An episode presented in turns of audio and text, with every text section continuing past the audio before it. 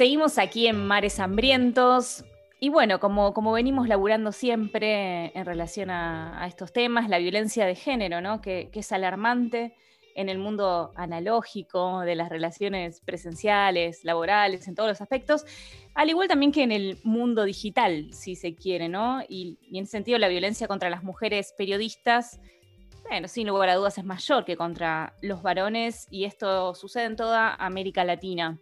¿Y a qué nos referimos cuando decimos esto? Bueno, hackeo de contraseñas, información, amenazas, intimidaciones, referencias al aspecto físico de, colegas, compañeras, comunicadoras, comentarios sexuales, descalificaciones intelectuales y un montón de cosas más que vamos a hablar con la especialista, con nuestra invitada de la noche. Eh, ella es Sandra Chaer, licenciada en Ciencias de la Comunicación, especializada en Género y, Derecho de la querida Universidad de Buenos Aires y presidenta de la Asociación Civil Comunicación para la Igualdad. Te damos la bienvenida, Sandra, a Mares Hambrientos. ¿Qué tal, Carla, Gaby? ¿Cómo están? Muchas gracias por la invitación. muchas gracias a vos por, por hacerte este rato para, para charlar con nosotras. Bueno, para, queremos saber un poco sobre este reciente estudio, ¿no? Ser periodista en Twitter. Em, ¿Puedes contarnos un poquito la cocina de esta investigación que nos viene a traer eh, información concreta y arrojar luz sobre algo que, sabemos, ¿no? Eh, preguntarte también un poco, bueno, ¿por qué se eligieron estos, estos siete países que contemplan la investigación? Argentina, México, Colombia, Uruguay, Paraguay y Venezuela, y Nicaragua, ¿no? ¿Y por qué no otros? Bueno, por ahí va la cosa. Bueno, arrancamos entonces. Em, con, desde Comunicación para la Igualdad y con Sentido de Colombia, que es otra organización de la sociedad civil de ese país, empezamos a pensar esta investigación hace un año y medio en el marco de la posibilidad de presentarnos a un fondo de UNESCO que se llama IPDC, nosotras, nuestras dos organizaciones formamos parte, junto con otras de la región, de la Alianza Global de Medios y Género. En ese contexto veníamos como profundizando contactos y surge la posibilidad de presentarnos a este fondo. Y dentro de las líneas de trabajo de UNESCO, obviamente está como línea muy fuerte la violencia hacia mujeres periodistas. Y lo que nosotras veníamos viendo, UNESCO empezaba casi recientemente a trabajar este tema y eh, esto fue en el año 2018, acababa de salir un informe internacional sobre violencia digital de género muy referente e importante, que es Toxic Twitter, y veíamos que tanto en esa investigación como en otras que había sobre el tema, América Latina estaba, digamos, se hacía como alguna referencia con algunas consultas a algún país, pero no teníamos un panorama regional más profundo. Entonces, nuestra propuesta a la IPDC, a este fondo de UNESCO, fue profundizar en América Latina, ya que lo que vienen diciendo las investigaciones, los relevamientos, es que en los últimos cuatro o cinco años es cuando se vienen haciendo cada vez más denuncias de violencia digital en general y de violencia digital de género en particular, con lo cual a partir de las denuncias empiezan las investigaciones. Y faltaba como un reporte eh, de nuestra región. Nosotras originalmente habíamos presentado 10 países como propuesta, que, eh, digamos, para hacerlo más abarcativas posibles, después se redujo un poco el fondo, eh, el dinero que nos otorgaron, y quedamos en 7, eh, que son los 7 que están en la investigación, con una pequeña diferencia, que es que Nicaragua, como el, bueno, había que cumplir con toda una metodología específica para relevar los ataques, ¿no? Que eso si quieren después profundizamos o no. Pero las periodistas y los periodistas que encontramos en Nicaragua no llegaban a cumplir con la cantidad de ataques que se necesitaba para poder hacer el análisis de minería de datos. Entonces, de ese país, ese país está analizado, eh, pero no de la misma manera que los otros seis. Pero la información en general corresponde a siete países. ¿Y mm, qué más nos, puede traer esta investigación en, cuanto mm, a las violencias específicas? Digo, en nuestro país concretamente, ¿no? Hace unos días nomás un grupo de periodistas recibieron un video eh, de un hombre pegándole a una mujer con un mensaje, así vas a quedar, y también, bueno, intentaron robar las contraseñas, sumado a, ejemplos cotidianos, digo, lo, lo, decimos concretamente porque lo hemos charlado incluso con ella, con Ofelia Fernández, blancos, ¿no? De violencias constantes por las redes sociales. Eh, ¿puedes profundizar sobre las formas que, que van tomando estas violencias que reciben las periodistas? Sí, nosotras nos interesaba, digamos, como feministas, ver, obviamente en especial, esto que vos preguntás, que es, bueno, a ver, las mujeres periodistas son blanco de violencias específicas. Hmm. Entonces, eh, para poder hacer esto, hicimos una investigación que podríamos decir de contraste. Nosotras, la, investigación tiene, tiene como dos metodologías, entrevistas cuantitativas a 28 periodistas y análisis de minería de datos de las cuentas de eh, de esas 28 personas más otras más, en total 66. y ahí, eh, de ese grupo, de, digamos, en, cualquiera de los dos grupos hay una proporción, que es que dos tercios son mujeres y un tercio son varones, porque era la única manera de contrastar justamente si la violencia era distinta o no. Y ahí lo que encontramos es que, eh, por alguna, yo les voy diciendo las cosas que sobre todo a mí más me sorprendieron quizás, ¿no? por un lado, que una piensa que quizás un periodista o una periodista lo van a agredir. Nuestra investigación es sobre Twitter, ¿no? Primero ser ese recorte, no es sobre todas las redes sociales. Partiendo de que Twitter es el espacio del debate público y político hoy y que quien hace periodismo eh, casi indudablemente va a estar en esa red. Eh, las agresiones una piensa que quizás van a ser por notas, ¿no? Por las notas que esas y esos periodistas hacen. No fue lo que encontramos. En general, las notas son poco relevantes, aunque las posteen. Muchas veces eh, estos periodistas y estas periodistas ni las postean porque son notas que salen en los medios en los que trabajan y no, no, se, no, se, eh, no se preocupan en repostearlas en sus redes sociales. Las agresiones son principalmente por sus opiniones, sus posicionamientos sobre temas este, eh, de política, pero básicamente sobre sus opiniones. Y esto es tanto para mujeres como para varones. Y no pudimos detectar, porque la metodología de la investigación no lo permitía, si el volumen es mayor. O sea, si en términos de volumen, porque como no comparábamos la misma cantidad de mujeres y de varones, esto era imposible. O sea, si, si los varones reciben menos ataques que las mujeres. Pero sí, la calidad de los ataques es diferente que esto es un poco lo que eh, ustedes mencionaban recién, ¿no? Las aún por las, siendo atacadas y atacados por las mismas razones, que son sus opiniones personales y políticas, las mujeres recibimos un 10% más de menciones que ponen en duda nuestra capacidad intelectual en relación a los varones. A los varones también se los agrede por esto, pero a nosotras más un 20% más de agresiones con expresiones este, de, así claramente sexistas, después si quieren puedo comentarles cuáles son, y un 30% más de comentarios vinculados a su apariencia física. Y una cuestión, estos son los promedios de los siete países. Ahora, por ejemplo, en este dato, que es el 30% más de comentarios vinculados a la apariencia física, en Argentina y Uruguay subimos al 60%. O sea, evidentemente en nuestros países hay un énfasis puesto en el estereotipo, en algún estereotipo tradicional, convencional de belleza que tenemos en, digamos, en, nuestra cabeza y por lo cual cuando una mujer se corre de ese estereotipo la vamos a agredir, ¿no? Eh, tremendo, es tremendo lo, que traes. Y incluso también, eh, según el informe, ¿no? Veía que hay evidencias de coordinación en estas agresiones. Cosa que, bueno, todos sabemos, porque, bueno, todo esto construye sentido, ¿no? Entonces entendemos los motivos por los que eh, se hacen estas agresiones, pero cuesta bastante comprobarlo. ¿Qué se sabe de esto? Mira, eh, nosotras del, relevamiento que se hizo de estas 66 cuentas se encontraron ataques coordinados en cinco cuentas. Eh, tres, dos son de México, una es de Colombia, una de Venezuela y se investigó también una cuenta de Argentina. Lo que se encontró, las que tienen, si querés, más componentes en común son los dos ataques de México, que son contra Carmen Aristegui y contra Denise Dresser, que son dos periodistas muy reconocidas en ese país, y en el caso de Colombia contra Camila Zuluaga. Y em, ahí lo que encontró la investigación es que los ataques eran coordinados, o sea, claramente son redes que que, digamos, grupos de cuentas que se ponen de acuerdo para coordinar el ataque en determinado momento, instalar una etiqueta, etcétera, obviamente, además de la coordinación del ataque, eh, las agresiones tienen un perfil de género, se llama troleo de género, ¿no? Como que el troleo específico, la agresión es de género.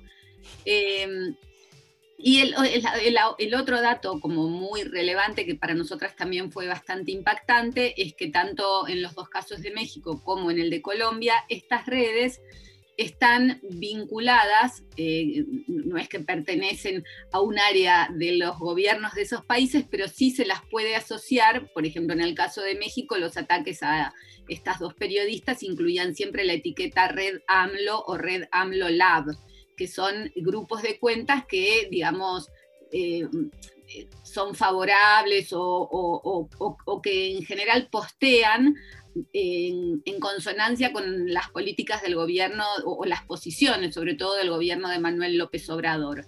Y en el caso de Colombia estaban vinculadas al, no, exactamente al gobierno actual de Iván Duque, sino a Uribe, ¿no? Pero Uribe y Duque pertenecen al mismo partido, Uribe es el expresidente, un grupo de cuentas que están asociadas al expresidente Uribe. O sea, acá nosotras lo que, digamos, nos planteamos es, eh, son gobiernos democráticos, deberían estar protegiendo la libertad de expresión, de ninguna manera deberían tolerar que en redes sociales haya grupos de cuentas vinculadas a estas personas o estos gobiernos que atacan a periodistas, ni mujeres ni varones, porque la intención clara de estos ataques es acallar voces, o sea, es que de hecho es lo que nosotras comprobamos, ¿no? Que hay una afectación a la libertad de expresión en general. No hablamos con, estas, eh, con, eh, las entrevistas son anónimas, entonces no, no, podemos decir con quiénes hablamos, pero hablamos con algunas de las periodistas atacadas y en, todos los casos hay una afectación a la libertad de expresión, o sea,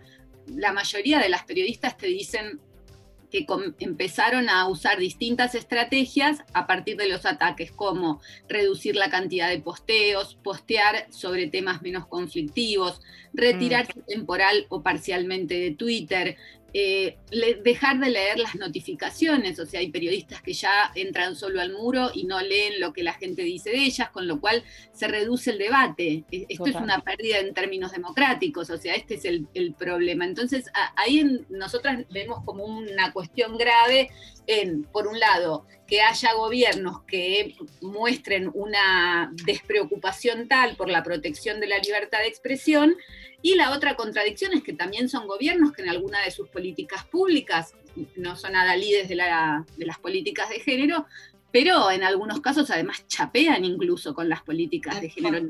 no podés tener políticas de género por un lado y estar atacando a periodistas con estrategias de troleo de género por otro. Hablando de eso, Sandra, claro, hay toda una especie de, entramado, ¿no? Y de, y, de leyes, digamos, protectoras en este sentido. En el informe justamente hay un capítulo específico en el que se desarrolla todo el marco normativo y las políticas públicas existentes en, los países eh, seleccionados para, hacer la investigación. Y, les contamos a, nuestros oyentes que, bueno, allí se indica que todos los países tienen algún tipo de legislación que permite castigar penal o civilmente eh, algunas formas de violencia de género digital. ¿Cuáles son las, eh, existen evidentemente dificultades y cuáles son a la hora de aplicar la ley en cada caso, ¿no? Sí, nosotras no, investigamos exactamente eh, en el relevamiento, el capítulo de normativas es un capítulo que nos parecía importante para dar un marco, pero no les preguntamos exactamente, hay investigaciones que suponete preguntan, a ver, ¿hiciste la denuncia? ¿En qué ámbito? ¿Cómo te fue? Nosotras sí preguntamos si habían denunciado o no en estas 28 entrevistas y lo que se notaba era mucha, mucho desconocimiento de dónde, eh, cuál era la boca posible de denuncia en cada país. La mayoría de las periodistas y los periodistas entrevistados, vos les decías, bueno, frente a una situación de violencia digital, ¿a dónde irías? Eh, lo que saben es que pueden ir a la red social, en los casos en que fueron eh, y que hicieron la denuncia en Twitter, las respuestas no fueron muy positivas, pero ah, fuera de Twitter no tienen muy claro en, sus países, aún siendo periodistas, ¿no? Que vos decís, este, eh, es parte casi de, tu cotidianeidad, vos deberías saber porque este es un ataque que vos podés tener. Y sin embargo no hay mucho conocimiento de qué se debería hacer. Sí vimos, por ejemplo, que en varios de los casos generaron algún tipo de instancia, más bien te podría decir, de debate o de reflexión, o sea, llevaron el tema a sus asociaciones profesionales, a los sindicatos, generaron algún tipo de debate en sus propias redes o en sus medios a partir de los ataques, pero no tanto el, el depositarle la confianza a alguna institución en relación a este tema. La sensación es que creen que no se va a poder hacer mucho, que me parece que es la percepción que tenemos la mayoría de la gente hoy en relación a las redes sociales, ¿no? Que es que lo que pasa adentro de las redes de alguna manera tiene un alto grado de impunidad, que me parece que es lo que están poniendo en debate todas las investigaciones que se están haciendo eh, estos últimos años sobre redes sociales. Esto un poco, es un poco el perfil también de Toxic Twitter, ¿no? Que Toxic Twitter avanzó incluso en eh, hacer el seguimiento de denuncias ante Twitter y una de las cosas que plantean es que Twitter es muy poco transparente en las respuestas y esta es una de las mm. cosas que se demanda. Está clarísimo que, la, urgencia, digamos, de contar con una reglamentación del mundo digital, de Internet. Em, ahora, digo, mientras esto no ocurre, ¿Con qué herramientas de seguridad digital eh, contamos? ¿Cómo nos podemos ¿no? Eh, ayudar em, para, bueno, para hacerle frente un poco a toda esta situación que va a seguir pasando? Mira, nosotras planteamos al final de la investigación una serie de recomendaciones que además es lo habitual en este tipo de investigaciones hacia todos los sectores que tienen, que de alguna manera son parte de, de este tema, ¿no? Entonces, algunas cuestiones que nos parecieron importantes y que encontramos como vacancias. Eh, muy pocas de las personas eh, entrevistadas, eh, tanto mujeres como varones, habían recibido capacitación digital previa al ataque. O sea, los medios de comunicación en los que trabajaban, digamos, consideran que en general las redes sociales son parte de la vida privada de cada periodista, aunque ese periodista, digamos, eh, eh, parte de las razones, digamos, sea visible por lo que publica en esos medios. Y entonces eh, ahí hay un lugar de vacancia donde los medios no se involucran mucho ni en, ni en estrategias de ciberseguridad previas y tampoco se involucraban después de los ataques. No es que, bueno, ah, sufrieron un ataque y entonces te generamos un curso de seguridad digital, te reforzamos tus claves.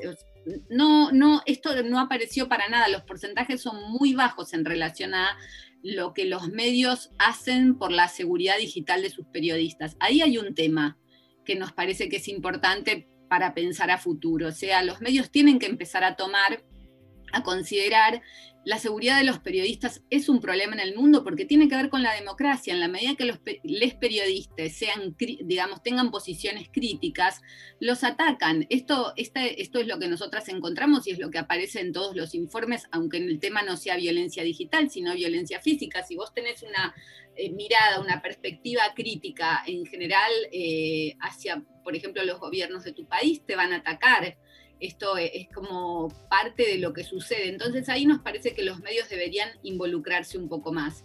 Otra cuestión que nos parece central es la alfabetización digital. Esto de saber un poco más que, por ejemplo, si un día te levantaste, ustedes citaron el caso de Ofelia Fernández, que si bien ella no es periodista, me parece que es un caso muy típico en este sentido de alguien que es una persona permanentemente agredida en redes. Entonces vos te levantás un día y encontrás que, no sé, 5.000 personas te están puteando en una red social y vos decís, o sea, lo primero que tendés a pensar es, nadie me quiere, o sea, ¿qué está pasando? Hay una afectación de tu subjetividad.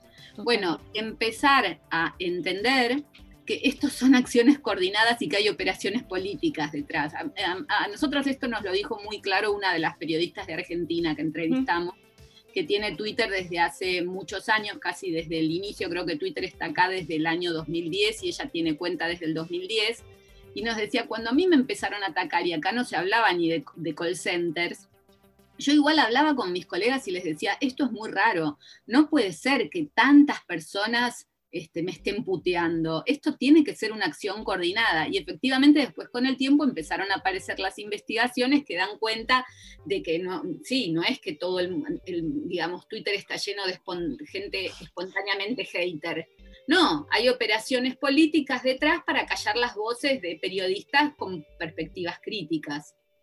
Sabes que, bueno, justo en relación a esto que estabas diciendo de Ofelia, particularmente, tal cual como lo decías, fue representado, digamos, y expresado en sus propias voces. Ella decía em, que no le es inocuo, digamos, lo que e, estos ataques, ¿no? ¿Por qué pensarlo de ese modo? A veces encuentra estrategias que van por un lado, a veces reinventa eh, otros caminos para, sentirse mejor, aún sabiendo, digo, una persona que viene de la política, ¿no? Conociendo estos mecanismos, digo, las agresiones, no solo coartan, sino que afectan la subjetividad y, apuntan un poco a eso, ¿no? A desmoralizar, a silenciar. Em, incluso el otro día también, digo, traigo los ejemplos porque me parece que eh, poner en vinculación los ejemplos cotidianos que podamos ver de las colegas y, las investigaciones, digo, ahí eh, hay una riqueza eh, que permite dejar explícito lo que sucede, ¿no? Digo, y traigo esto, pues decía Poli Sabatés también, una, compañera, publicaba sí, un, un, comentario de un chabón también que le estaba mm, eh, un, agresivo pasivo, ¿no? Digamos, sin decirle específicamente algo a ella, le cuestionaba la superioridad masculina eh, en relación a, no sé, a, cómo era su cuerpo, una, una, pavada, pero una, de un nivel de violencia muy grande, que Poli lo que hizo fue, tipo, exponerlo, reírse, eh, indignarse también, indudablemente, ¿no? Digo, pero exponerlo me parece que es un, un gran primer paso para, para hacer visible todo esto que está pasando. Sí, o sea, eh, cómo reaccionamos a esto es como ya casi, si querés, otro debate, ¿no? Nosotras ahora estamos terminando otra investigación sobre discurso de odio, los ataques a feministas también en Twitter. Una de las entrevistadas fue este, Ofelia Fernández, pero había muchas otras. Y bueno, todas las estrategias que vamos generando para estos ataques, eh, bueno, son muchas.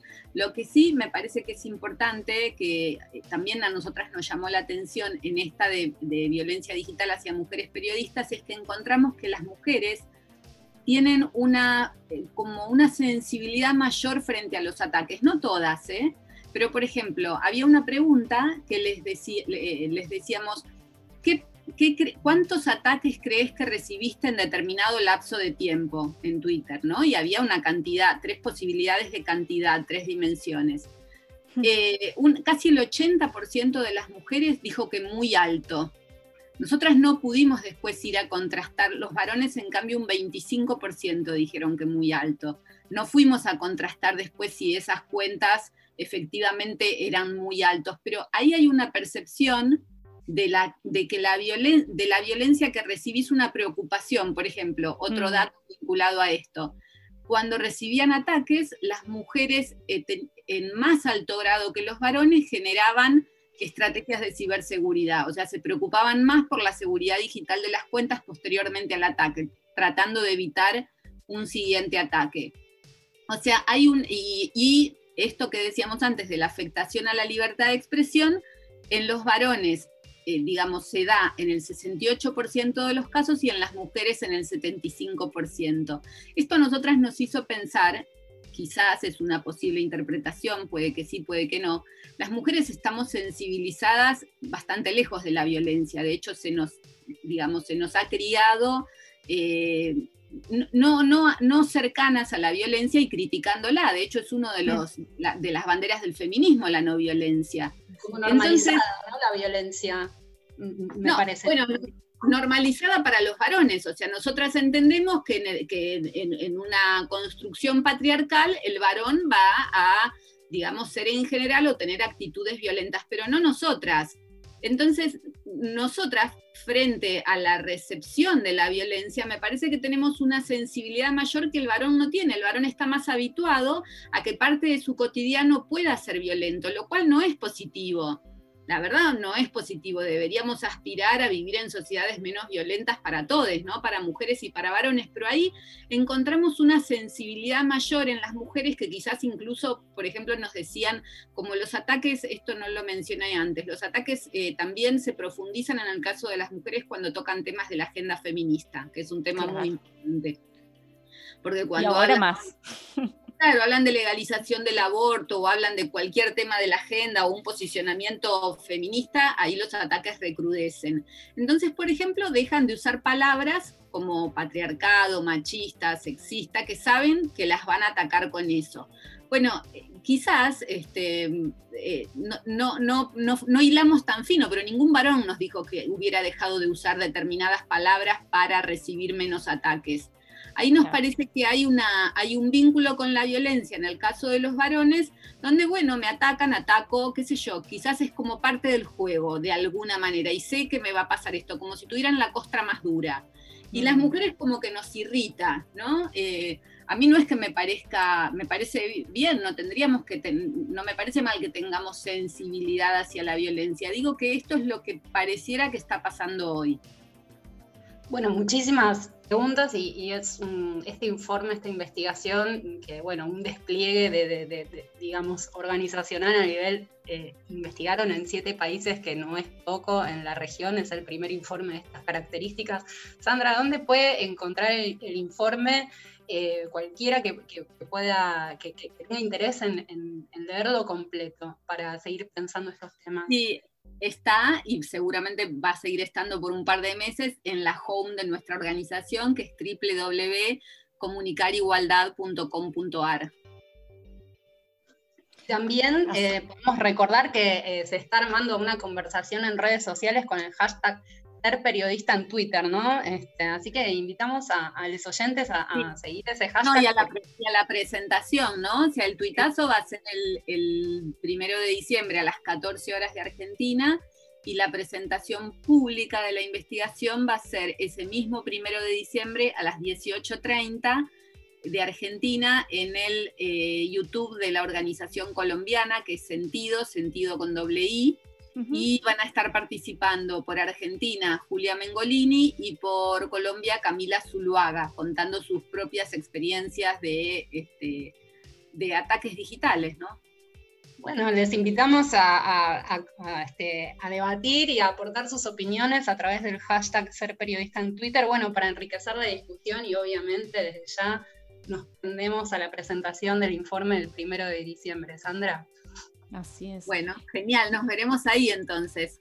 Y recomendamos fuertemente la lectura total. Este informe tiene unas 100 hojas, digo, da cuenta de, ahí de, la profundidad también de, este trabajo.